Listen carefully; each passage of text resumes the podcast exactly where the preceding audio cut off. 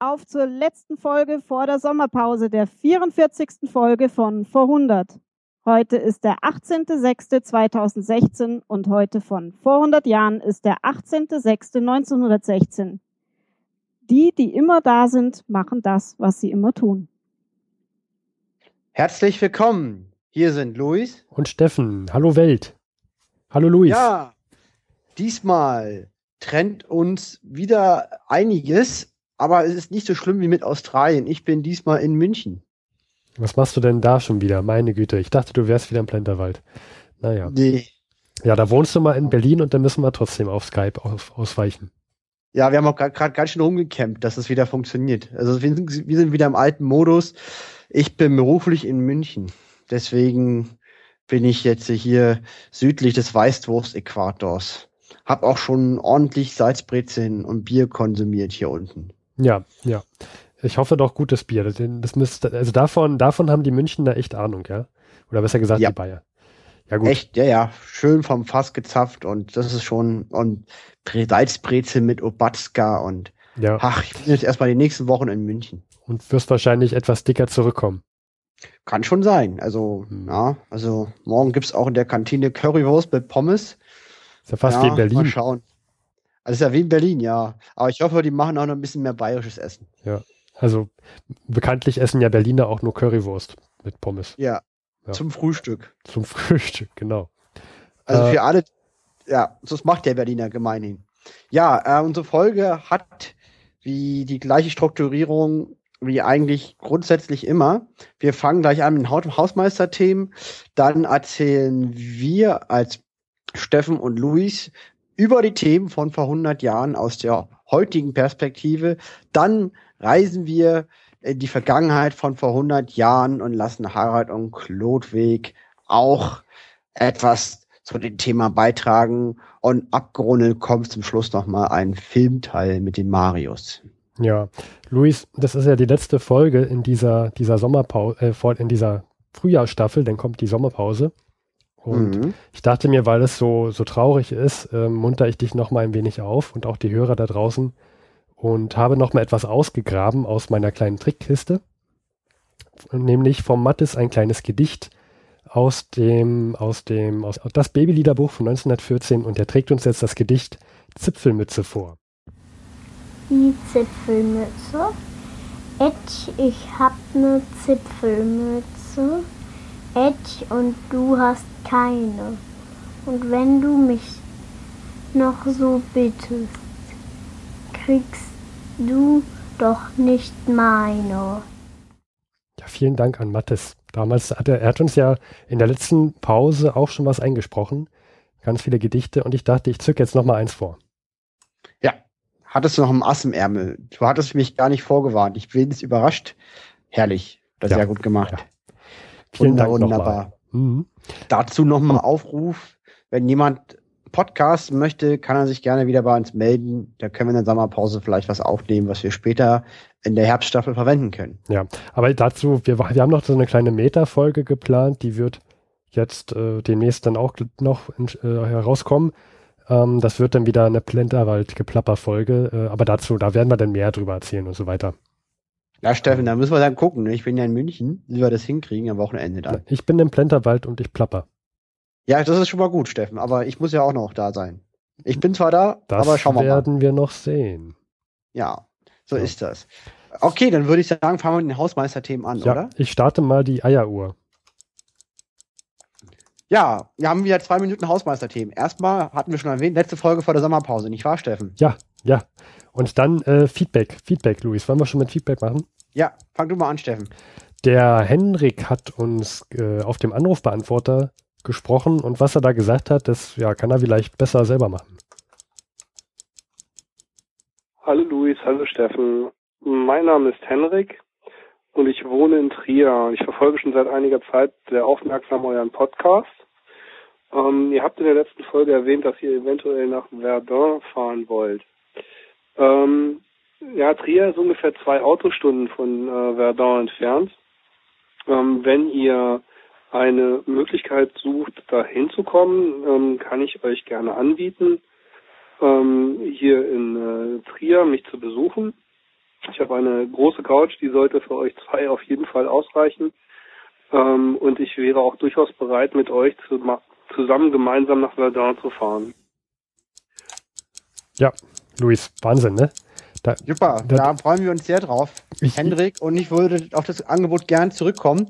Da müssen wir nur gucken, wie wir all unsere äh, Zeitpläne synchronisiert bekommen. Ja, ich habe das ehrlich gesagt letztes Mal nur so ganz spontan gesagt, aber irgendwie ist die, wäre die Idee doch, doch äh, sehr, sehr lustig, nach Verdun zu fahren. Ja, finde ich auch sehr gut. Müssen wir mal schauen, wie wir es hinkriegen. Am besten eine Sommerpause, aber wir können ja alle für nichts garantieren. Trier ist übrigens sehr schön. Schöner Ort zu wohnen, Hendrik. Allein die Porta Negra. Sehr viele römische Gebäude. Aber Steffen, wir hatten nochmal Feedback. Ja, von äh, jemanden, der den interessanten Namen Tidirium hat, was wahrscheinlich äh, eher sein, sein Nickname sein wird. Und er hat uns einen Haufen Mails geschrieben mit ganz vielen Links zu Musik aus der Zeit von heute, vor 100 Jahren. Und er hat uns auch einen Link zu einem Spiel geschickt namens äh, History Line 1914 bis 1918. Oh, damit ist, ist die Eieruhr auch ähm, jetzt, also die Zeit ist vorbei, Luis. Die zwei Minuten sind vorbei, aber beende bitte ja, dann. wir beenden das, das noch. Das, das ja. machen wir jetzt noch, das ist wichtig. Er hat uns noch, äh, wie gesagt, dieses Spiel geschickt. Ich habe mal gesehen, es gibt da auch eine, eine Wikipedia-Seite, beziehungsweise er hat uns den Link zur Wikipedia-Seite gegeben. Und äh, das ist so eine Art, ja, ganz früher, ganz frühes Strategiespiel, wo man so die Schlachten aus dem Ersten Weltkrieg nachspielen kann, wohl. Ähm, werden wir auch auf unseren äh, auf unserer Seite verlinken. Vielen Dank an Tidirium für die ganzen Mails, äh, für die Musik, für die Spiele. Ähm, ich werde, ich habe mich damit noch nicht genau, also noch nicht richtig beschäftigt mit dem Spiel, nur mal gesehen, was es so ungefähr ist, aber es sieht interessant aus. Und ja, dann hat er uns auch noch gespendet, Luis. Mhm. Ja. Ja. Und Vielen Dank für die Spende. Wir haben lange hin und her geschrieben, wie wir sicher verschlüsselt die IBAN austauschen. Hat jetzt endlich funktioniert und danke dafür. Ja, und das Geräusch, was ihr gerade im Hintergrund gehört habt, das war äh, Skype. Ich habe mich natürlich als professioneller Podcaster nicht auf, auf äh, beschäftigt gesetzt. ja. Aber es hat jetzt geändert. Du auch, Luis? Nein, ich, äh, ich möchte jetzt aber hier nicht dran rumspielen. Gut, dann spiel jetzt nicht an dir rum. Ähm, du hast mir was anderes, äh, du hast gesagt, du hast so ein bisschen was im Netz gefunden. Was hast du denn da gefunden, Luis? Ja, genau. Wir kommen jetzt langsam zum Teil, wo wir auf die Ereignisse von vor 100 Jahren zu sprechen kommen. Ne, das machen wir manchmal hin und wieder in unseren Folgen. Und äh, ja, ich habe drei Fundstücke im Netz zu bieten. Und zwar die ersten beiden Fundstücke sind von der gleichen Seite, und zwar der Webseite des Imperial War Museum aus London.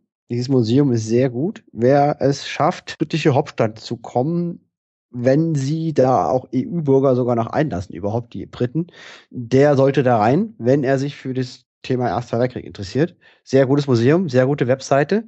Und der ersten Link ist quasi die Geschichte vom Boy First Class John Travers, Spitzname Jack. Ja. Und äh, der war 16 Jahre alt, als er auf einen Schlachtkreuzer an der Schlacht von Jütland teilnahm, die wir in der letzten Folge besprochen haben. Ja, und man ahnt, was jetzt kam. Äh, wir haben ja, ähm, es war ja das erste Gefecht, war dieses Gefecht der Schlachtkreuzer, wo die Briten schwere Verluste einstecken mussten. Und auf einen dieser Schlachtkreuzer diente, diente John Travers und der ist leider verstorben mit 16. Er hatte einen verantwortungsvollen Posten für sein Alter. Und äh, zwar er war in einer Kanone und hat immer Meldungen überbracht, wo man sich sehr, sehr konzentrieren musste und er hat auch keine Schlachterfahrung. Und ja, sein Tod wurde auch dann nach der Schlacht ausführlich in den Zeitungen äh, thematisiert und er bekam auch das Victoria-Kreuz, die höchste britische Auszeichnung. Wahnsinn. Auch mit 16 ja. Jahren, das hätte ich damals mit 16 nicht gemacht. Und da ist ein schöner, da, ja, du ich hätte mir da wahrscheinlich in die Hosen gemacht. Ich auch. Hm. Und ja, er hat das Leben gegeben für England und die Webseite erzählt diese Geschichte sehr gut gemacht und es gibt viele schöne Bilder und und auch dieses die Kanone, an die er gedient hat, das ist eine 5,5 Inch Gun, ist im gibt's auch ein Bild davon und auch ein Bild von dem Schiff, wie es beschädigt. Es war die HMS Chester, wie sie eingelaufen ist. Okay. Mhm. Was hast du noch gefunden? Genau, ich komme zu Link Nummer zwei, genau. Und zwar auch auf der Seite des Imperial War Museums in London. Und die haben ähm, einen Film ausgegraben. Und zwar der Film ist von 1917. Und der war so eine Art Stummfilm-Dokumentation über einen Tag im Leben eines Munitionsarbeiter. Und äh, Steffen, was war im Ersten Weltkrieg an den, an den Munitionsarbeiter besonders? Das waren doch eigentlich eher Frauen, oder nicht? Ja, genau. Ja. Die waren Frauen. Und äh, was ich nicht wusste, es gab dann einen besonderen Deal mit den Gewerkschaften, äh, weil die wurden quasi angestellt, massenweise, weil halt die Männer im Krieg waren und natürlich man viel Wert Verdun. und Somme und so viel mehr Munition brauchte, wurden die Frauen eingestellt zur Munition herstellen. Aber der Deal mit den Gewerkschaften war so, dass sobald die Männer wieder aus dem Krieg kamen, die Frauen entlassen wurden. Und äh, das ist aber eine andere Geschichte. Dieser Film erzählt eigentlich relativ neutral, das sind so sieben, acht Clips, wie so ein Alltag aussieht. Der erste Clip heißt Leaving for Work at 5 a.m., also um 5 Uhr morgens geht zur Arbeit.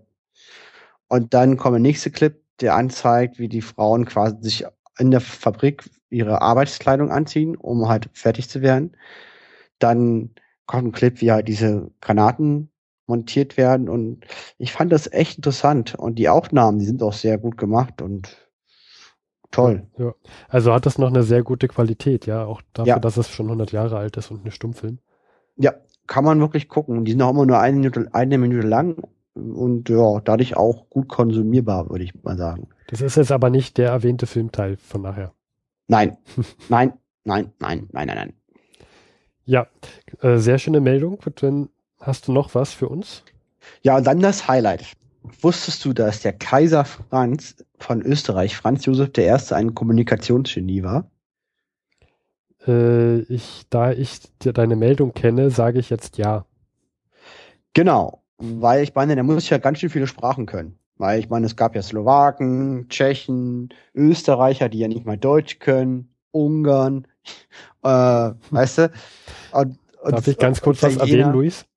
Wie bitte? Darf ich ganz kurz was erwähnen, Luis? Ja, gerne. Äh, Kritik bitte an luis.vorhundert.de. Fahre Ja, fort. genau, steinig mich bitte. Ich habe es herausgefordert und habe es zu Recht verdient für, für, meinen für meinen schlechten Einsatz. Einsatz. Jedenfalls, der muss, muss schon sehr viele Sprachen können und war auf jeden Fall als Kaiser vor diesem Vielvölkerstaat ein Kommunikationsgenie äh, ohnegleichen. Zumindest besser als ich, definitiv. Und das ist jetzt in der Wiener Start-up-Szene thematisiert worden. Und zwar, es gibt eine App, das verwende ich auch wirklich produktiv, das ist super. Das gibt für Linux, Mac und Windows.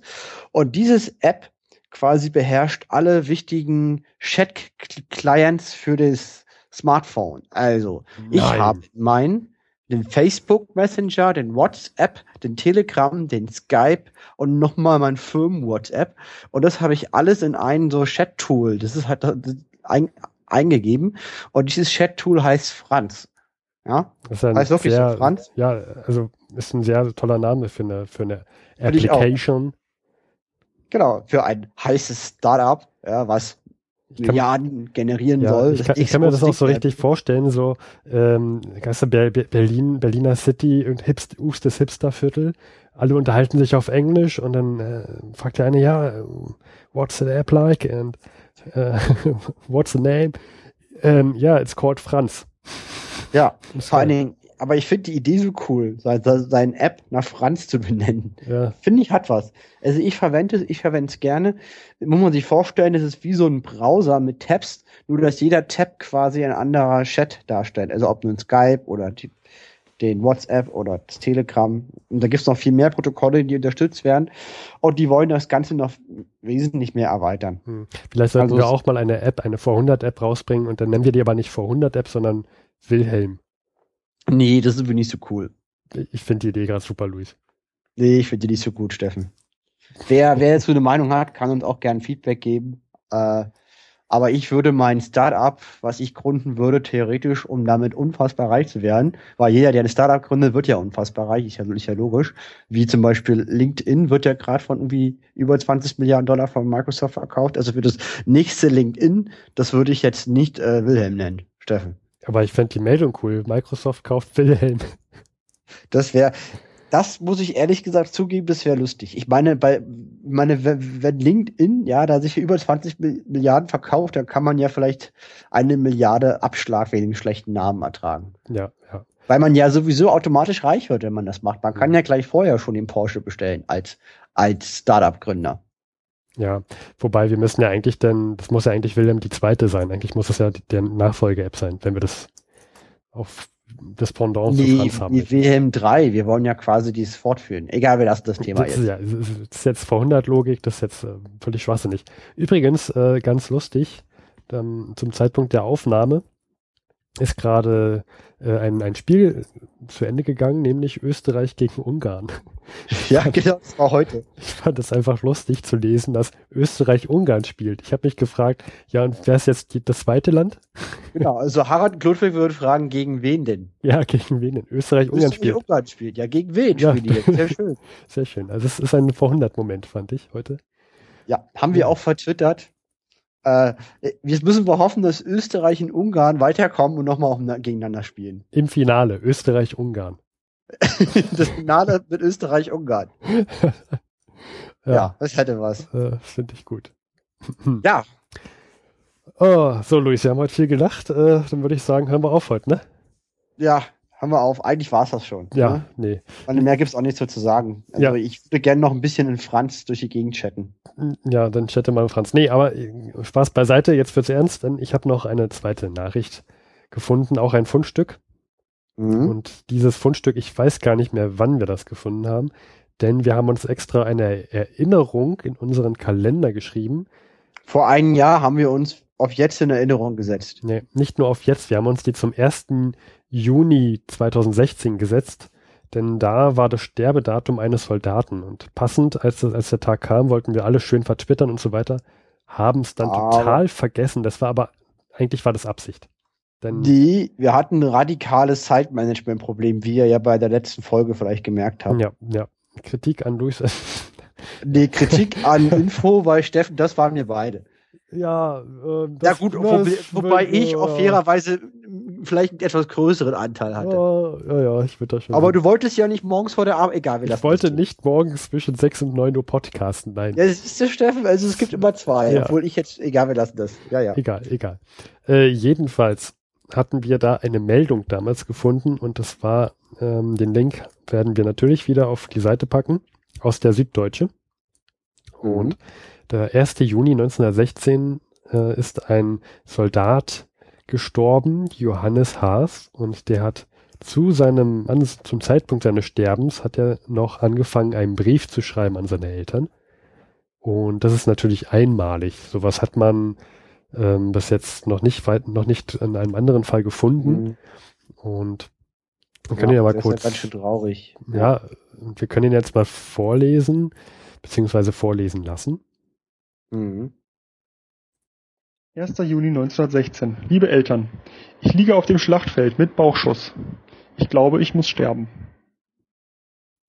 Ja, vielen Dank Marius dafür, der hat uns eingesprochen. Und ja, also dieser Brief ist ja nicht sehr lange, das heißt, er hat dann nicht mehr sehr lange durchgehalten. Und ähm, wo ist dieser Soldat gestorben? Er ist gestorben ähm, vor Verdun.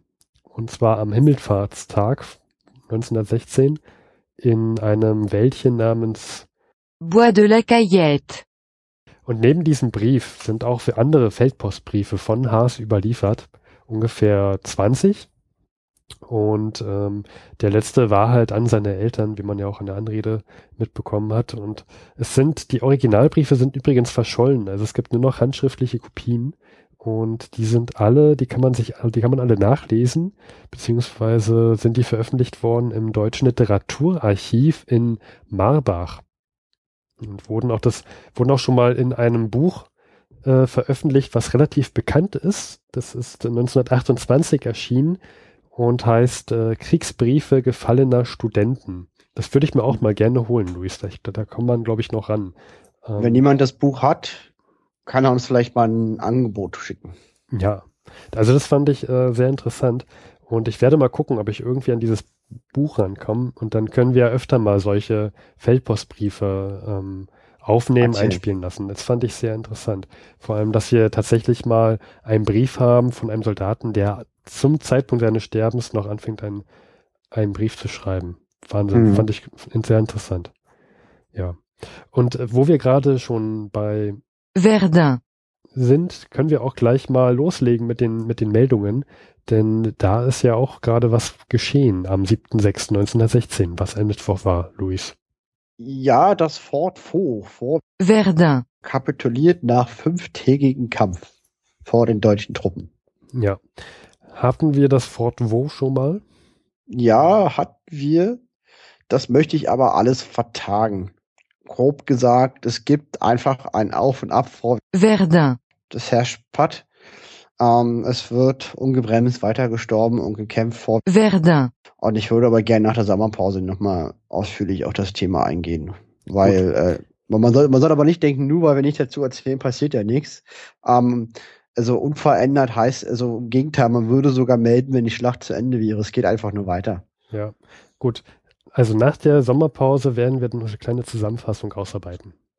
Genau, einfach was, Verdun, wie es da steht. Ja, Ja. das ist, glaube ich, besser, wenn man da mal einen richtigen Schwerpunkt setzt, als wenn man da jede Folge immer wieder die gleichen Sachen da erzählt. So. Ja. Dann Steffen. Ist der, bekommt das Billardtuch Nachfragezuwachs? Ähm, weil die Leute immer mehr Billard spielen wollen? Oder wie? Nee, weil die Kriegsrohstoffabteilung im preußischen Kriegsministerium entdeckt hat, dass Billardtuch super für Kleidungsstöcke für Heer und Marine sich eignen und deswegen die neue Beschlagnahmeverordnung auf, auf Billardtuch ausgeweitet hat. Äh, So. aber das ist ja furchtbar. Wer soll denn dann noch Billard spielen? Also worauf soll man denn Billard spielen? Ja, man kann ja mal auf sein Billard verzichten für den Sieg. Hm. Wird sich die Kriegsrohstoffabteilung im preußischen Kriegsministerium gesagt haben. Ich weiß nicht. Unzufrieden. Also Ja, ich auch unzufrieden. Ja, also ich spiele da sehr gerne Billard. Und, ja, ich auch. und also den, also der Typ, also wer auch immer das beschlossen hat, ich, ich würde den mit nassen Katzen bewerfen, Luis. Ich würde ihn auch mit nassen Katzen bewerfen. Und zwar, dass sie richtig schön klatschend ins Gesicht fliegen. Ja, Flatsch, so richtig. Also ich meine, was, was soll denn das? das die, die Moral in der Bevölkerung ist gerade mitten am, am Ende bei den Deutschen und dann beschließen die auch noch so eine, äh, das, das Billardtuch einfach wegzunehmen.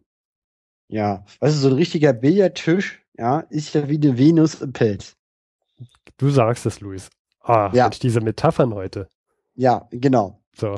So, Nachdem jetzt unsere Hörer langsam wieder zu sich kommen, weil sie schockiert sind von diesen Bildern, Kopfkino, ja. Kopfkino.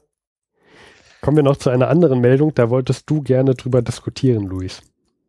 Ja, und, Und- zwar, Mhm. es geht um die Philosophische Fakultät der Universität München. Lustig, ich bin ja auch gerade in München, aber nicht deswegen. Das ist jetzt purer Zufall natürlich.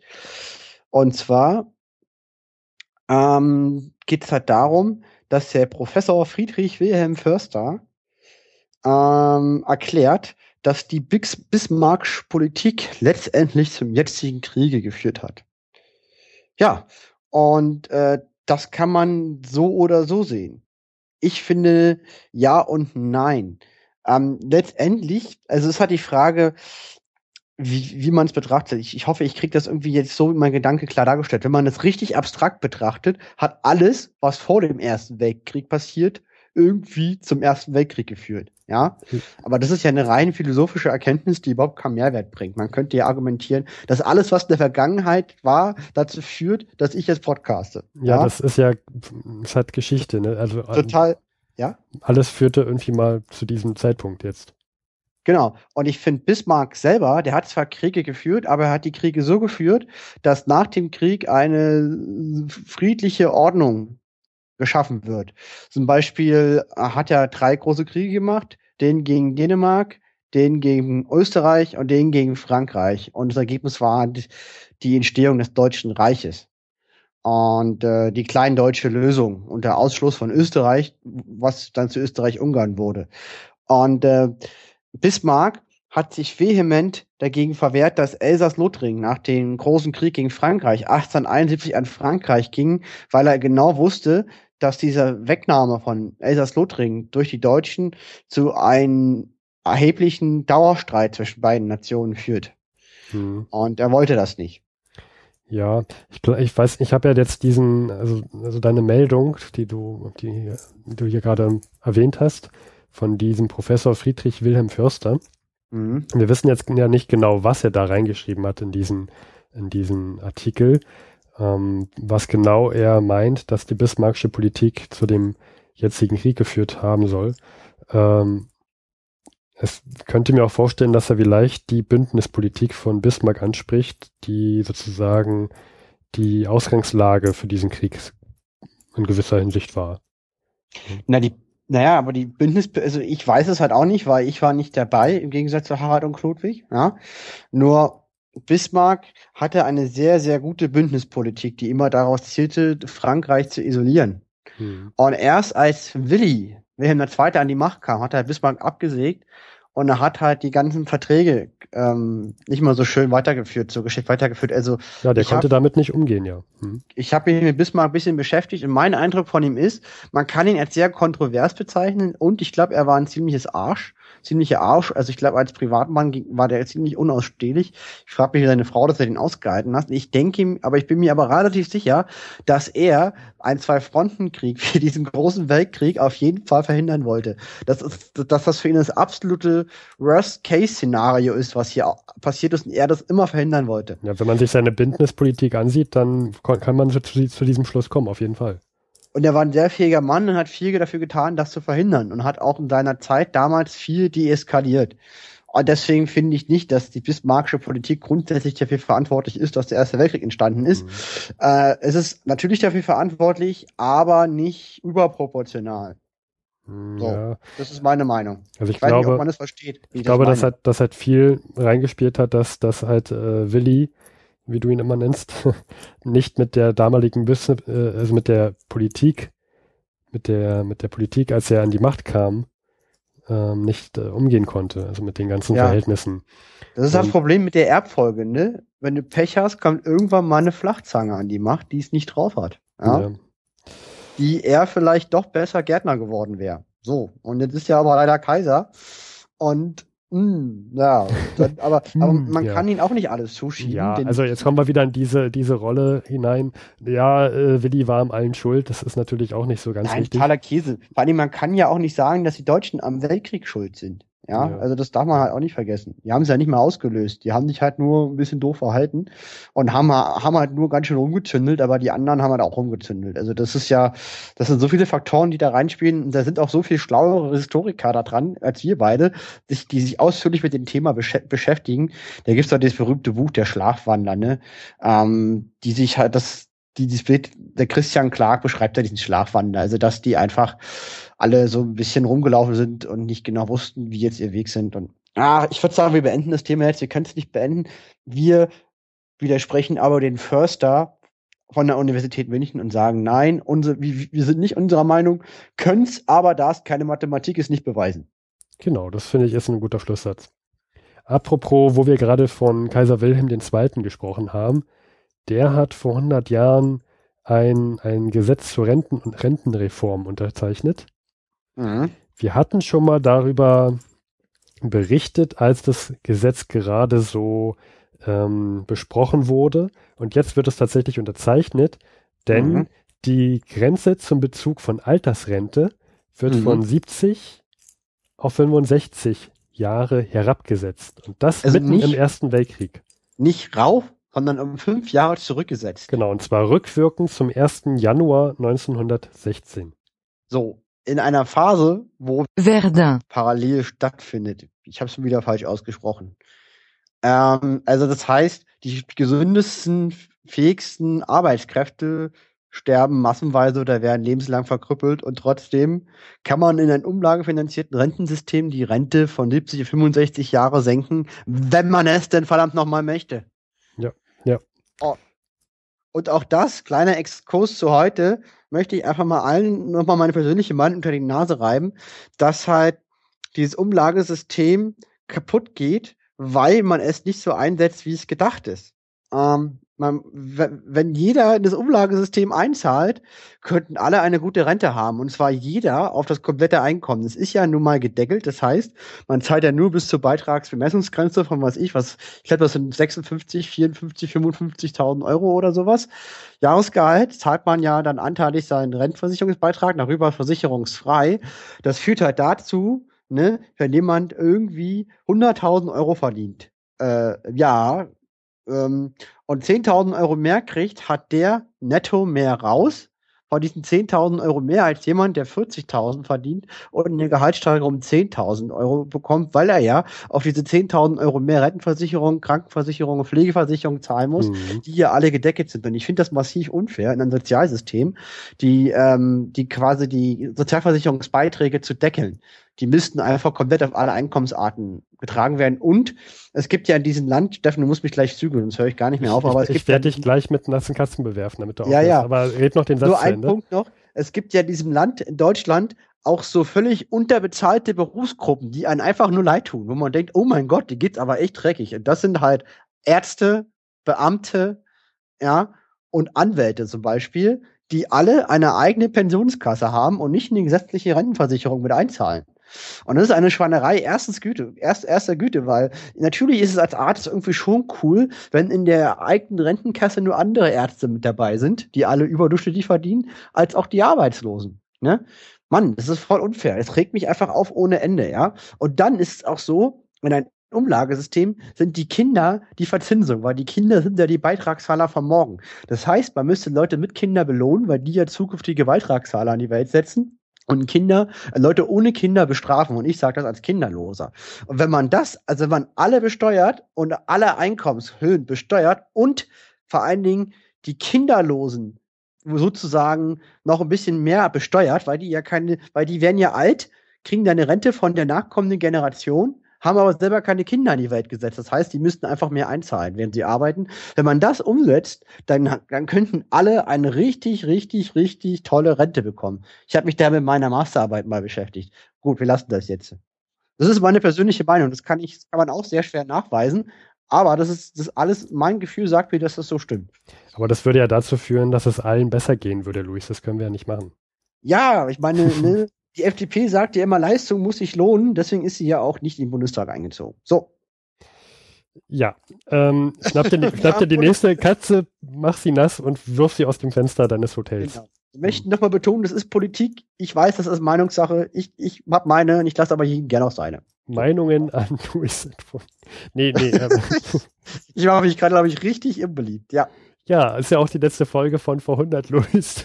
Jetzt haben wir erstmal die ganze Sommerpause, wo, die, wo wir den ganzen Shit Storm ertragen. Äh, ertragen und beantworten. Nee, wir löschen, nee, wir drücken einfach auf Mülleimer bei den Mails. Und dann ist gut. Ja. Ja. Gut. Äh, äh, kommt wir mal wieder zurück. Ähm, wie schaffen wir jetzt die Kurve Rentensystem alt, äh, ähm, Offiziere sind oftmals alt. Apropos Offiziere, russische Offensive, Luis, die ist gerade zum Stehen gebracht worden bei Baranovici. Genau. Hatten wir ja erwähnt, die Brusilov-Offensive im Osten, die die, Russla die Russen völlig aus dem Nix, aus dem Kalten erfolgreich durchgeführt haben. Und zwar mit völlig neuartigen, modernen Takten, Taktiken, in dem quasi ähm, nicht über ein riesenlanges Feld auf breiter Front angegriffen wird, sondern versucht wird, der Graben möglichst nah an den feindlichen Graben ranzuführen und dann also die Strecke für offenes Feuer möglichst klein zu machen und dann mit kleinen, hochbewaffneten Trupps quasi anzugreifen, die Front aufzubrechen und durchzustoßen und vor allen Dingen nicht nur an einer Stelle angreifen, sondern gleichzeitig auf 300 Kilometer angreifen, so dass der Feind keine Verstärkung heranführen kann, weil er gar nicht weiß, wo er hinschicken soll über 300 Kilometer. Diese Offensive konnte zum Stehen gebracht werden, mit Truppen aber wiederum, die die Deutschen aus Verdun abziehen mussten. Ja, ja. So, das heißt, äh, man hat von dem Schauplatz, bei dem man eh schon die ganze Zeit am, am Kämpfen ist, nämlich Verdun, muss man ja. jetzt auch noch Truppen abziehen, um dann noch die russische Offensive zum Stehen zu, bring, äh, zu bringen. Genau, und das heißt, die, mit dieser Offensivmoment der Mittelmächte, dieses Momentum hat sich gedreht. Das Pendel schlägt in die andere Richtung aus und die Alliierten sind am Drücker, weil Auch die Ösis mit ihrer großartigen Offensive in Italien, die zwar irgendwie schon Erfolge hatte, aber so richtig toll durchgeplant war das auch nicht, die mussten die auch abbrechen und Truppen in den Osten verlegen. Ja. Weil die Verluste viel zu hoch waren und der Russe musste aufgehalten werden. Hm. Da haben wir ja letzte Folge schon drüber gesprochen, dass es von den österreich-ungarischen Truppen, besser gesagt, ja, nicht den Truppen, aber eher von dem Befehlshaber nicht ganz durchdacht war. Aber gut, ich finde, Verdun, war auch nicht so großartig durchdacht. Ja, also das ist. Naja, ich glaube, das war, das war sehr, es war schon durchdacht, ne? Es war halt massives Ressourcen äh, berechnen und äh, man hat halt auf das menschliche Wohl äh, keine Rücksicht genommen. Man hat es halt einfach als Zahlen auf ein Stück Papier gesehen. Und ich war Gallipoli war auch nicht wirklich durchdacht und Somme war auch nicht durchdacht. Das kommt aber jetzt später. Das, darüber berichten wir dann wieder, wenn wir wieder aus der Sommerpause kommen. Ja, also, ne, die, der Osten wird zwar gehalten, aber die Offensiven im Westen müssen abgebrochen werden. Das ist die Großvetterlage im europäischen Ja. Kontinent. Und vielleicht auch noch zu den, zu den Russen, denn die haben jetzt vor kurzem auch ähm, die, die Zahlen bekannt gegeben, wie der, der gefangen genommenen deutschen und österreichisch-ungarischen Soldaten. Und das waren seit dem 4. Juni 150.000. Mhm. Muss man sich mal vorstellen, 150.000. Das, äh, Es, die- es ist das halbe Island, was gerade heute gegen Portugal gespielt hat und ich weiß nicht, wie es ausgeht. Das erfahre ich jetzt nach der Aufnahme. Aber ich Ja, finde es ja. irre, dass Island überhaupt mit der Bevölkerung von Bielefeld an der EM teilnimmt. äh, Bielefeld, das gibt's doch gar nicht. Ja, das, das, ist, das ist auch nochmal so ein Thema. Gut, ähm, Verschwörungstheorien auch nach der Sommerpause. Ja, äh, Beschwerden bitte an steffen.verhundert.de. Von, von alle, die aus Bielefeld kommen. Weißt du, das ist ganz gut so, Luis. So kriegen wir mal mit, wo uns Hörer hören. Ja, genau. Also die Österreicher haben wir jetzt schon ver ver verprellt, jetzt haben wir noch die Bielefelder verprellt. Ja. Ach, das ist, das weißt du so, das muss auch mal in der letzten Folge vor der Sommerpause, muss das auch mal alles sein. Das, Das muss alles raus. Alles, Alles muss raus jetzt, ja. Ja. Wir haben zehn Folgen produziert, wir sind jetzt am Ende mit unseren Kräften und Nerven, wir brauchen wieder Pause und können jetzt einfach mal ja, ja. alle Hörer prellen und, und pöbeln und naja. Man merkt es auch, der Steffen, ja, es ist ja nicht nur die Bielefelder und Österreicher. Ich habe ja von Steffen auch ordentlich den Kopf gewaschen bekommen. Er war Ja, mit meiner ja. Aufnahme vom Filmteil überhaupt nicht zufrieden. Ja, was ist das für eine Sample Rate und was ist ja eine MP3? Was soll ich denn da noch pegeln? Was hast du dir eigentlich dabei gedacht? Was war denn daran so schwer? Ergebnis ist, ich muss das jetzt noch mal aufnehmen. Ja, Ja. Der große Zu Recht. Steffen. Ja, du hast Glück, dass du in München bist, dass ich dich nicht mit nassen Katzen bewerfen konnte. richtig. Da ist echt, echt Glück, weil in München bin ich sicher. Deswegen bin ich auch in München, ne? Ja, Schon aber warte nur ab, ich habe dir eine per, per Post geschickt und glaub mir, die wird mächtig sauer sein, wenn die ankommt. Die wird mir ins Gesicht springen. Genau. Die wird dann schon leicht pupstrocken sein, aber es, es wird immer noch reichen. Ja, trotzdem unangenehm. Noch letzte Ähm. Meldung aus der heutigen Sicht von vor 100 Jahren, Steffen. Am Ich hab hier noch- 15.06. Ja, ich habe hier noch zwei Meldungen, aber gut. Ach nee, stimmt, nur eine Meldung. Du hast recht. Ja, die andere hatten wir schon. Ja, ja, ja, ja. Ähm, und zwar ist das eine Meldung aus der Schweiz. Und äh, die muss ich mir erst nochmal durchlesen. Okay, dann helfe ich dir. Und zwar, ähm, es gibt eine Erklärung zur Neutralitätspolitik vom Schweizerischen Bundesrat. Und zwar, es gibt Ah ja. Arthur Hoffmann und der sagt, es gibt angesichts der Kriegslage keine Möglichkeit, irgendwie Frieden zu vermitteln. Weil, ich meine, die Schweiz sind ja neutral, Insel des Krieges, ne? weil alles drumherum ist ja Krieg. In, Italien ist Krieg, in Österreich ist Krieg, Deutschland ist Krieg, Frankreich ist Krieg. Du meinst Insel des Friedens, nicht Krieges. Hm? Ja, genau. Insel des Friedens. Äh, ja, richtig, danke. Und äh, ja, die können dann nicht tätig werden. Und äh, ja, Steffen, was hast du für eine Meinung? Ähm, das, ich sehe das geteilt. Also ich glaube, die haben einfach massiv Angst, dass sie irgendwie in diesen Krieg mit hineingeraten könnten, wenn sie sich jetzt, äh, wenn sie jetzt anfangen, Friedensgespräche zu vermitteln und sich erst mit dem einen unterhalten und der andere dann beleidigt ist. Wir kennen das ja, die, die Mächte, die da jetzt alle am Werkeln sind, die sind nicht gerade bekannt dafür, dass sie rational denken und ähm, Verständnis haben, wenn sich äh, der eine mit dem anderen unterhält. Und ich glaube, die, die haben einfach keine Lust, mit in diesen Krieg hineingezogen zu werden. Andererseits bin ich der Meinung, es kann nie schaden, Friedensgespräche anzufangen. Ja, also ich finde das, ich, das muss man sich mal vorstellen, da tobt vor 100 Jahren einer der bisher härtesten Kriege, die die Menschheit gesehen hat, zumindest, äh, ja doch. Und dann stellen die sich da einfach hin und sagen, ja, das hat alles keinen Sinn, Friedensgespräche, ähm, wir halten uns hier mal raus, macht mal euer Ding. Also das finde ich ist auch nicht so gut. Das ist äh, nicht, nicht gut, das finde ich überhaupt nicht gut. Mhm. Ja. Ich weiß nicht, äh, findest du, dass man sich da raushalten sollte? Ähm, ich verstehe es nicht.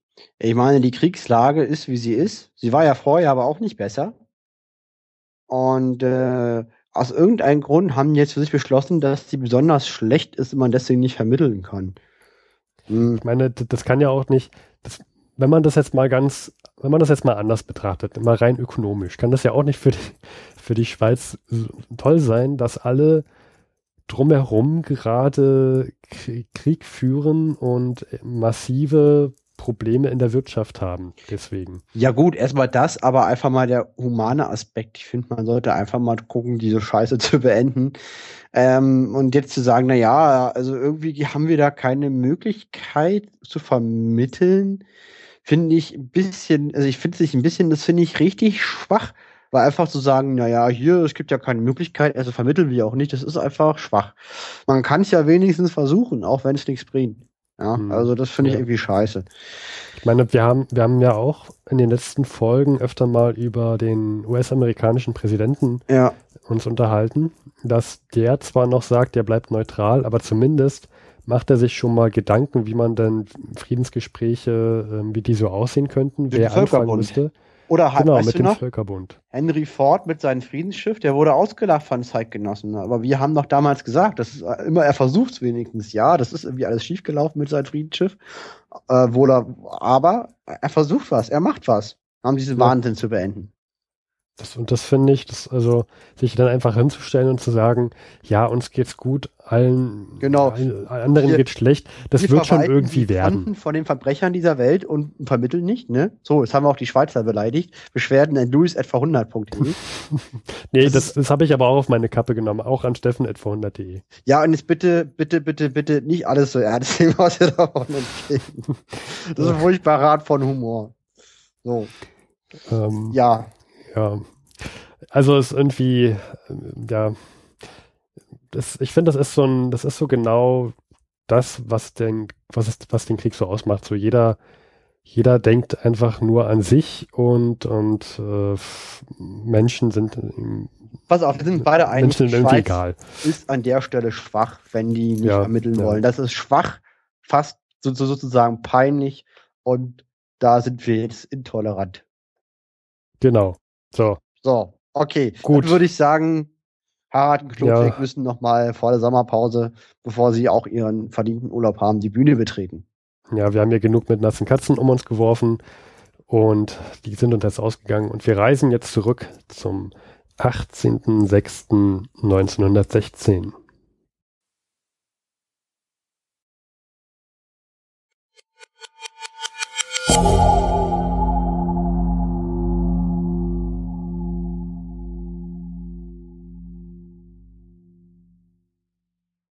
Es ist der 18. Juni 1916. Wir befinden uns in den Schweizer Bergen.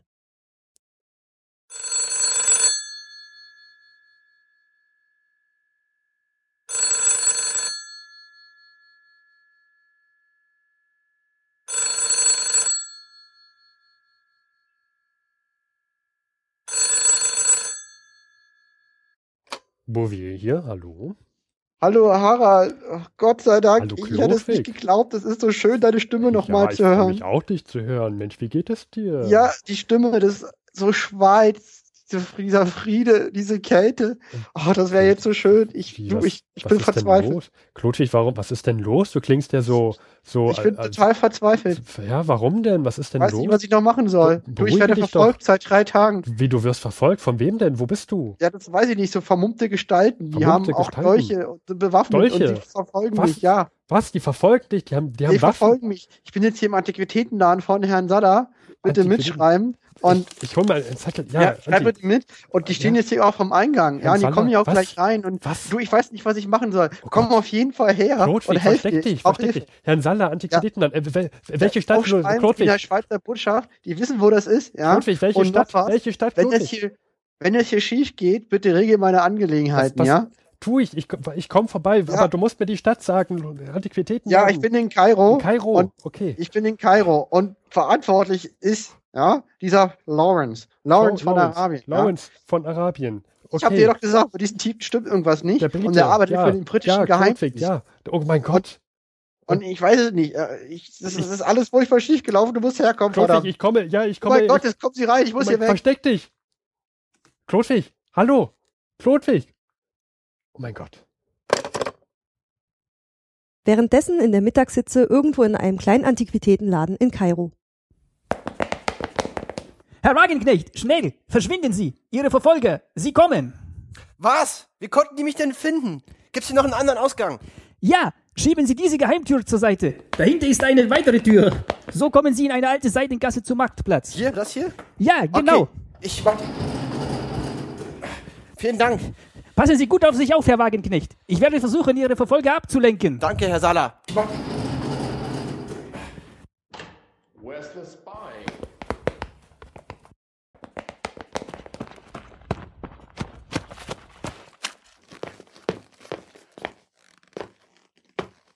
Puh, das war knapp.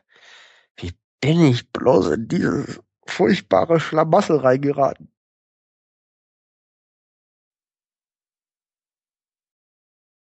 Und nun der Film. Hallo Marius, wir haben einen Film geschaut. Hallo Louis, ja, wir haben einen schönen Film geschaut, wie ich finde. Und zwar äh, Der brave Soldat Schweig. Ja. Wie auch immer man diesen Typen ausspricht. Ja, also äh, ist immer schwierig. Ne? Es gibt ja diese Stadt in Nordfrankreich, die ich nicht aussprechen kann und deswegen sagen wir immer, verwenden wir die Google-Ansage. Äh, ich verwende diese Stadt jetzt extra nicht. Äh, ich würde sagen, wir verwenden die germanisierte Form und sagen Schweig, weil wir sind ja keine äh, Tschechen und müssen nicht das Original, was Schweig oder Sveig oder wie auch immer man das aussprechen muss. Ja, richtig. Also äh, man hört schon, es handelt sich auf jeden Fall um einen äh, tschechischen Namen. Genau. Ähm, und äh, wir haben die, die einmal eine deutsche Verfilmung äh, eines eines Buches geschaut und zwar äh, der brave Soldat Zweig, wie ich gerade sagte, äh, von 1960 von Axel von Ambesser mit Heinz Rühmann mhm. in der Hauptrolle als Josef Zweig. Mhm. Und äh, ja, wie gesagt, es handelt sich um eine Buchverfilmung. Aber ich glaube, du kannst was zu dem Buch sagen, richtig? Ja, genau. Ich hole mal das Buch gerade her. Das liegt ja hinten im Ohrensessel. Ähm, so, ich habe es in der Hand. Genau, das Buch ist von Jaroslav Haschek oder Hasek. Ich würde sagen Haschek spricht man das aus, weil das ist so ein S mit so einem Apostroph. Und ja, das ist, ähm, das gibt's so eine Buchverfilmung. Das ist quasi das Nationalepos der Tschechen. Und da gibt's ähm, die, das Buch ist schon länger auf dem Markt. Äh, die, die, die letzte deutsche Übersetzung war aus den 20er Jahren, aber es gibt eine Neuübersetzung, die hat der Reklamverlag rausgebracht. Und die habe ich gerade, wie gesagt, das sind tausend Seiten und lese jetzt schon eine Weile dran und das Buch gefällt mir sehr gut und äh, ja, kann man empfehlen. Ja, wir, wir erwarten dein äh, Fazit von dem Buch, wenn du mit durch bist, sehnsüchtig, würde ich mal behaupten. Das dauert noch ein bisschen. Aber Marius, erzähl doch mal so ganz grob, worum geht's denn eigentlich? Die, was ähm, sind denn die ähm, Abenteuer dieses Soldatenschweig? Ja, komme ich gleich drauf. Ich würde gerne nochmal zu, zu sagen, was für einen Einschlag halt dieses Buch hatte, auch in der Filmwelt, denn er wurde sehr häufig verfilmt. Also wir haben jetzt eine deutsche Verfilmung geguckt. Bei einem tschechischen äh, Buch könnte man ja vermuten, es gibt auch ähm, tschechische Verfilmungen. Und dem ist auch so. Also es gibt aus der Tschechoslowakei äh, fünf Verfilmungen von dem Stoff und aus Deutschland äh, immerhin drei, die sich mit dem Thema beschäftigen. Das finde ich ein, viel für ein tschechisches Buch. Und als du mir das erzählt hast, dachte ich, wow, also damit habe ich jetzt nicht gerechnet. Ja, das ist äh, schon, schon einige. Also kann sich zumindest mit Dracula und Frankenstein in eine Reihe stellen, mit der, obwohl die sind, glaube ich, noch häufiger verfilmt worden. Oder äh, Romeo und Julia oder so. Mhm. Ähm, Okay, kommen wir zu dem Film. Also, äh, worum ging's? Also es geht ganz grob, geht es erstmal um diesen Josef Schweig, der ein ja ziemlich naiver Typ ist, muss man eigentlich sagen. Also der ist nicht besonders schlau, äh, ist aber eigentlich ein herzensguter guter Mensch. Sein, sein, er verdient sein Geld damit, indem er äh, ähm, Hunde einfängt und dann so tut, als wären das richtige Hunde von irgendwelchen äh, also richtig gezüchtete Hunde mit richtig reinrassigen Stammbäumen. Ja, also er fälscht die Stammbäume. Er verkauft Hunde mit gefälschten Stammbäume und das ist sein Broterwerb. Genau, das ist aber auch nur so ein kleines Detail. Ja. Eigentlich geht's halt darum, dass er äh, zur, zur Armee eingezogen wird. Aber bevor und, wir zur Armee kommen, was zeichnet denn diesen Charakter Schweig aus? Was, was macht ihn denn so einzigartig? Ja, der ist halt, äh, ja, er, durch seine Art äh, fühlen sich alle direkt verarscht durch ihn. Aber das macht er gar nicht wirklich ernsthaft, sondern das passiert dem einfach so. Also weil er ist nicht der hellste, das kann man schon mal sagen. Also er ist echt sehr, na, sehr naiv, würde ich sagen. Also ein sehr schönes Beispiel dafür ist jetzt zum Beispiel, er wird eingezogen äh, zur, zur Armee und ähm, sagt dann, ja, ich habe hier äh, Rheuma und so. Ähm, und da wird er direkt zu äh, und das glaubt ihm natürlich keiner. Also er wird direkt als Simulant eingestuft und ja, das kommt da direkt, direkt in die Psychiatrie und es passieren halt ständig so Dinge, die ihn quasi auch davon fernhalten, an die Front zu kommen. Ja, und die anderen, simul die anderen simulieren wirklich und lachen ihn aus, weil mit Rheuma kommt keiner durch nach dem Motto. Aber er hat halt einfach Rheuma und sagt halt, was er hat, nämlich, dass er Rheuma hat. Und er schnallt auch gar keine Doppeldeutung oder keine Ironie. Und das mhm. macht das Ganze ur, ur komisch. Also man muss sich diesen Soldaten vorstellen, kann man so sagen, Marius, wie den tschechischen Forrest Gump. Ja, auf jeden Fall. Also, also der ist einfach einfältig, aber stolpert so durch das Geschehen. Und der Film und das Buch erzählen quasi die vier Jahre des Weltkrieges äh, quasi nach im Leben von dieses Menschen, von diesem guten ja. Soldaten Schweig. Genau, und es nimmt halt so ein bisschen die, äh, die Struktur der, des, des österreich-ungarischen äh, Staat äh, auf den Arm, also so ein bisschen, also total. Ist, ja, ja, das ist also eine Satire quasi an vielen genau, Stellen. Es, und und halt auch über über das Militär an sich äh, wird sich da lustig gemacht und ähm, aber nicht auf irgendeiner ähm, wirklich bösartig lächerlichen Art und Weise, sondern wirklich auf einer auf einer ernsten Komik, die dieser Schweig so mit sich bringt. Es sind ganz ähm, viele Forest Gump-Momente. Ähm, also das ist schon ein Traum. Er wird auch im Film zweimal für einen Spion gehalten und wird immer gefragt, ob er irgendwas macht oder nicht. Und dann wird er gefragt nach dem Motto, ob er zum Beispiel Bahnhöfe gerne fotografiert. Und ein normaler Mensch würde da vielleicht irgendwie Nein sagen oder so, weil wenn man für einen Spion gehalten wird, wird man sofort erschossen im Krieg. So ist das. Und er sagt halt, na ja, im Bahnhof konnte er schon fotografieren. Er würde sich ja schließlich nicht bewegen. Es wäre besonders einfach. Und das meint er halt so, wie er es sagt. Und das ist halt einfach komisch. Ja, ja, das bringt ihn auch immer wieder in Situationen und äh, äh, sehr, sehr nett ist halt, äh, er muss halt, er ist irgendwann äh, angeheuert als Hiwi für seinen Vorgesetzten und musste mal also alle möglichen Bringdienste machen. Und da gibt's halt, ähm, und der, sein, sein äh, ich nenne ihn mal Chef, also sein Vorgesetzter, der fängt halt mit allen Frauen, die irgendwie einen Mann zu Hause haben, irgendeine Beziehung an. Und er muss dann immer die Liebesbriefe überbringen. Was ja auch eine äh, sehr, sehr nette Aufgabe ist, wo Aber sehr, sehr viele. Diese Aufgabe bewältigt er überraschend gut, weil er hat so eine Bauernschleue. Ja, ja, das kriegt er ziemlich gut hin, das stimmt. Also, also, also praktisch so als Überbrief, als Überbringer von Liebesbriefen für verheiratete Dame, weil er war dann sozusagen der Leibdiener eines Offiziers, hat er sich echt als echt tauglich erwiesen, weil er ist ja schon delikat. Es gibt ja die ganzen gehörnten Ehemänner und irgendwie der kriegt das hin, damit umzugehen. Und er setzt sich auch echt für seinen Chef ein und behauptet dann immer, die Briefe selber geschrieben zu haben oder frisst die einfach auf, damit keiner merkt, dass er es nicht war und so. Ähm, wo man allerdings seine, seine, ähm, ich sag mal, nicht so große Intelligenz merkt, ist, äh, es gibt eine Szene, da soll er am Telefon sein. Und dann kommt halt sein Chef rein, man sieht so den, den Schweig schlafend auf dem Stuhl und das Telefon hängt halt neben dem, neben, neben der Gabel. Und äh, dann wird er geweckt und dann sagt er, Mail gehorsamst eingeschlafen zu sein. Und äh, dann wollte er halt, hat er gesagt, sagte er, ich habe auch alles notiert, was mir gesagt wurde am, am Hörer. Und der ist halt nicht mitgekommen mit dem Schreiben. Dann fehlen halt die ganze Zeit Stücke in dem Teil, was er vorgelesen, äh, aufgeschrieben hat. Das gibt mhm. halt überhaupt keinen Sinn mehr. Und ja, und die haben so schnell vorgelesen. Ge Kann ich schon nichts für. Ja. Also vorgesprochen. Also das um, ist ähm. halt, der nimmt, und vor allem was auch herrlich ist, der nimmt das Leben, wie, er, wie es kommt. Der akzeptiert alles, was ihm so passiert, stellt nichts in Frage. Also Beispiel, da gibt es eine Szene, da habe ich mich weggeschmissen. Er wird wieder mal von der Polizei abgeführt, weil die ihn für einen Spion oder sonst was hält. Und läuft, ja genau, die halten ihn für einen Spion. Und läuft an das Plakat vorbei, wo die Mobilmachung bekannt gegeben wird oder die Kriegserklärung gegen Serbien in Österreich-Ungarn. Und äh, neben ihm sind so zwei Polizisten, die in Wien Verbrecher abführen. Und er schreit, hoch lebe Kaiser Franz Josef. Und mhm. ähm, die Ironie, dass man, wenn man vor der Polizei gerade abgeführt ist, sowas sagt, dass es doch eher wirkt, als würde man die alle trollen, als würde man sich gerade drüber lustig machen, die merkt er nicht. Mhm. Das ist halt immer wieder schön.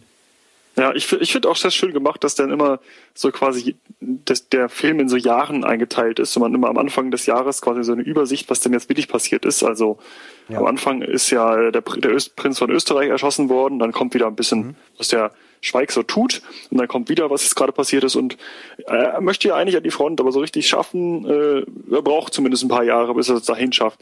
Ja, ja. Ähm, na, es war auch sehr lustig, auch, auch viele komische Momente.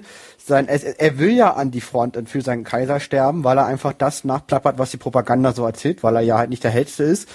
Aber sein Chef ist ziemlich schlau und der hat sich einen schönen Posten an der Kaserne ergattert und bildet, bildet irgendwelche Rekruten aus und kann halt immer schön die Ehemänner daten, äh, die, Ehe, die Ehefrauen äh, daten mhm. und mit den Techtelmechtel anfangen. Und der will natürlich nicht an die Front gehen und sterben, aber der Schweig erzeugt immer eine Situation, wo, wo, äh, wo er, sein Chef, der Oberleutnant, bestraft wird und immer weiter an die Front versetzt wird. Ja, das, äh, das stimmt. Also, ja. Das ist schon sehr lustig. Und äh, diese, diese, diese Trennung in Kapiteln und diese, diese kleinen Einspieler in den Film sind sehr gut, weil die erzählen auf sehr anschauliche Art und Weise, erzählen den Ersten Weltkrieg nach. Also das haben die gut umgesetzt. Ist aber im Original nicht so, sondern das macht der Film. Hm. Meine ich. Also ich habe es jetzt an der Stelle, wo ich bin, noch nicht so einen Einspieler gefunden. Ähm, ja, das äh, denke ich auch, dass es, damit man so ein bisschen den Background dazu hat. Als das Buch geschrieben worden ist, war es ja auch direkt nach dem Krieg mhm. und dieser Film ist von 1960, da sind ja schon wieder ähm, 35 Jahre dazwischen oder so. Genau. Ähm, das ist, das ist ja schon eine ganze Ecke, wo auch nicht mehr jeder weiß, wie das damals war. Also ich weiß nicht genau, was vor 35 Jahren war. Da müsste ich schon ins Geschichtsbuch gucken. Ja, ich kann ja noch mal vorlesen, das Reklameplakat für die Erstveröffentlichung. Das ist übersetzt aus dem Tschechischen ins Deutsche in meiner Ausgabe vom Reklamverlag abgedruckt. Mhm. Und zwar, es lebe Kaiser Franz Josef I., rief der gute Soldat Schweig, dessen Abenteuer im Weltkrieg schildert Jaroslav Hašek in seinem Buch Die Abenteuer des guten Soldaten Schweig im Welt- und Bürgerkrieg hier und in Russland. Zusammen mit der tschechischen Ausgabe erscheint das Buch auf rechtlicher Grundlage des Originals gleichzeitig in Übersetzungen in Frankreich, England, Amerika. Das erste tschechische Buch, das in Weltsprachen übersetzt wurde. Das beste humoristisch-satirische Buch der Weltliteratur. Sieg des tschechischen Buches im Ausland.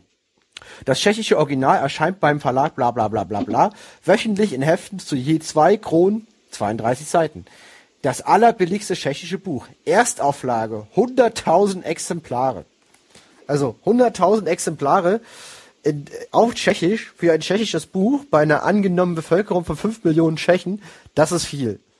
Ja, das ist äh, richtig viel. Das ist mehr als Harry Potter. Das wäre bei einer angenommenen Bevölkerung in Deutschland von 80 Millionen entspricht das, ne, also mal, also mal äh, ähm, äh, äh, äh, 16 Genau. Ja, 16. Ja, 1, eine Erstauflage von 1,6 Millionen Bücher bei einer Bevölkerung, also vergleichbar auf Deutschland. Und eine Erstauflage von 1,6 Millionen, ich meine, das hätte nicht mal Harry Potter geschafft. Ja, allerdings muss man dazu sagen, zu diesem Zeitpunkt waren ja Auflagen generell größer. Also ja, äh, als heute, weil es gab auch nicht so viel Konkurrenz. Das nee, muss man dazu sagen. Also und gab die, kein Netflix, ja. Genau, und es gab auch kein kein äh, keine Veröffentlichungen über irgendeine Online-Medien und diese Riesenauswahl an Büchern, das war, war zu dem Zeitpunkt ja nicht. Und die waren auch wesentlich teurer Bücher, also im Verhältnis zumindest. Ja, lass noch mal zu, genau zu unserer Verfilmung kommen. Wer spielt denn alles mit, Marius? Äh, also als bekanntester ist natürlich Heinz Rühmann zu nennen. Mhm. Also unser guter Mann, den man ja schon auch kennt aus der Feuerzangenbowle oder aus äh, äh, Es geschah am helligsten Tag oder Quack der Bruchpilot oder so. Mhm. Ähm, und also das ist auf jeden Fall auch der bekannteste. Dann gibt es der, der, Ernst Stanovic, das ist der, der den Oberleutnant äh, Lukat spielt. Ähm, allerdings ähm, mir sagen dann die anderen Schauspieler nicht mehr nichts mehr, muss ich sagen. Also ja.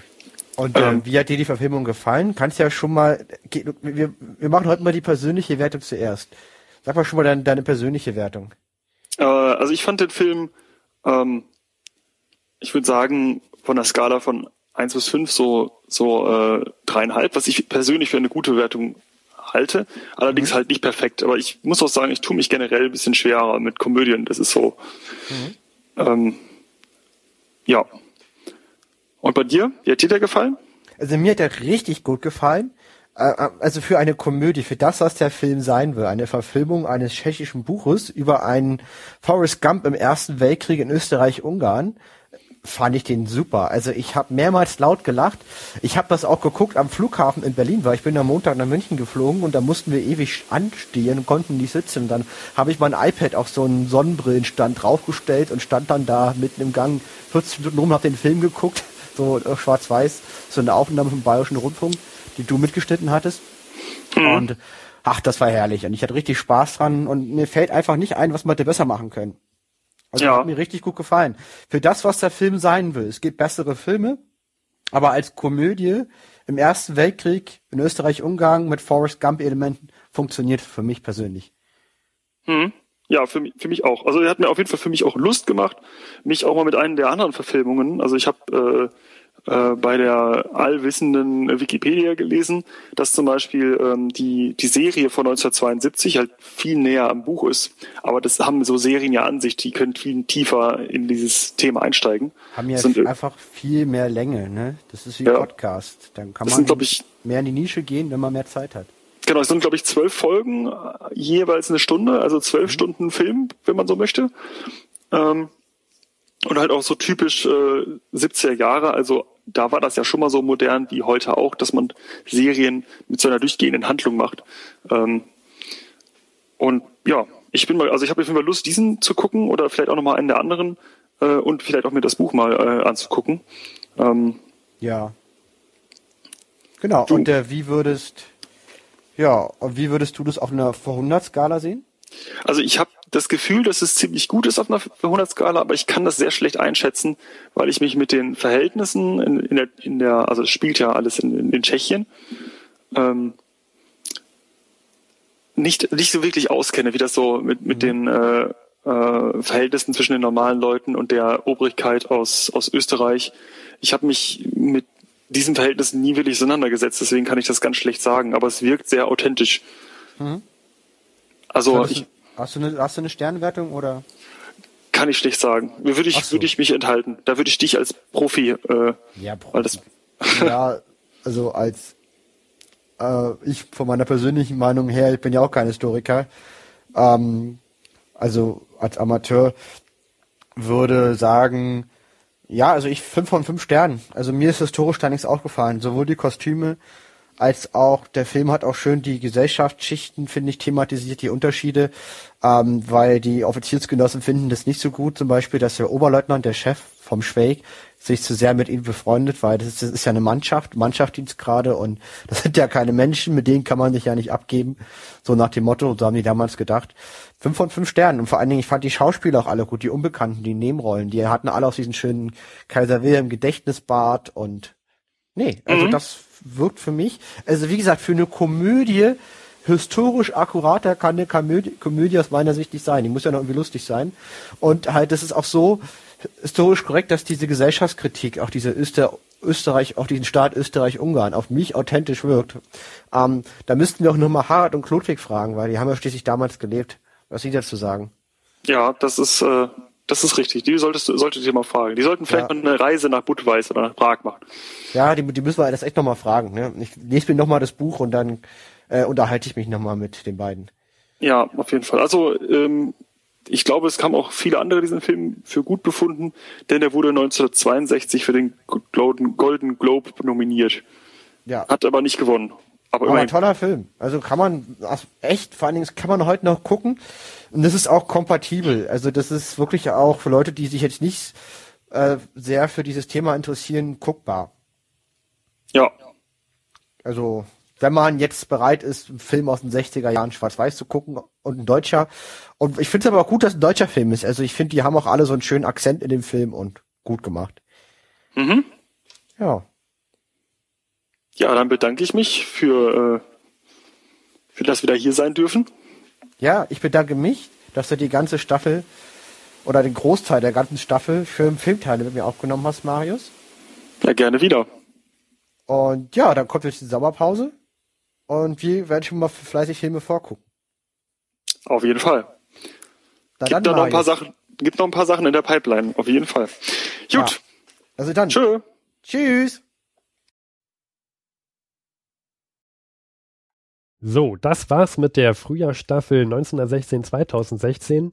Wir, das Vor-100-Team, bestehen nicht nur aus Luis und Steffen, sondern in dieser Staffel aus den tollen Menschen Kirsten und ihren Sohn Mattes, Silke, Marius, Ulrike, Martin, Kim, Stefan und allen Feedbackgebern, die sowohl per Mail als auch per Twitter oder per Anruf uns erreicht haben, uns Feedback gegeben haben, uns äh, unterstützt haben, diese Frühjahrsstaffel 1916-2016 möglich gemacht haben, haben. Äh, Ihr seid toll, vielen Dank und wir freuen uns auf eine neue Staffel, Herbststaffel 1916-2016.